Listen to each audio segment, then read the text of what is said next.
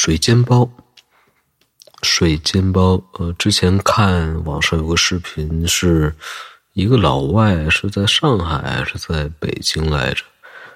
嗯，然后在当地，呃，学的跟谁做的学，跟谁学的做水煎包，然后，嗯，做的还挺好的，在当地卖，好像是个德国老外，然后特别严谨。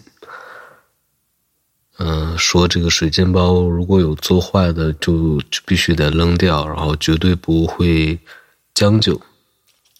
然后我就看了一下，以前以为水煎包它那个就是拿油煎一些包子，那实际上好像是油煎完之后再倒上他们应该是特制的，像酱油水还是什么一个调料的水倒进去，然后再撒上什么葱花之类的。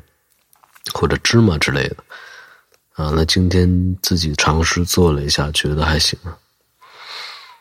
嗯，基本上，嗯，我感觉能有百分之，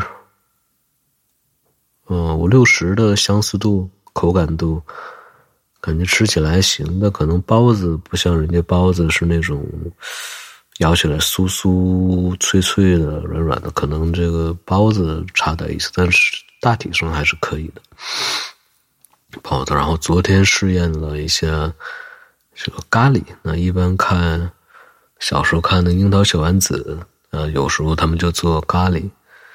还有看日本的什么相扑运动员，我看过一个纪录片，是讲日本的一个相扑运动员家庭，他有两个孩子，都是相扑运动员。然后回到家是他家里面给做了那个咖喱，就是浓浓的咖喱，但虽然看起来不太好看，但实际上吃起来挺好吃的。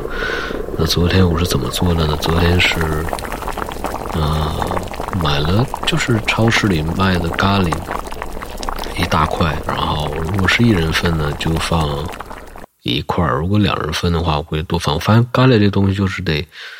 浓一点、稠一点，然后吃起来才好吃。要是稀汤寡水的，就特别难吃。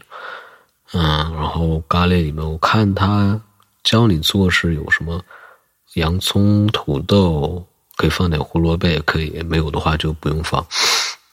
还放一点肉之类的。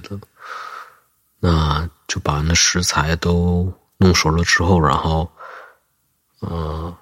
再放咖加水，然后之后加完水之后再放咖喱。呃，具体怎么做，大家上网去查一下也行。反正做出来，昨天吃我感觉还是挺好吃的。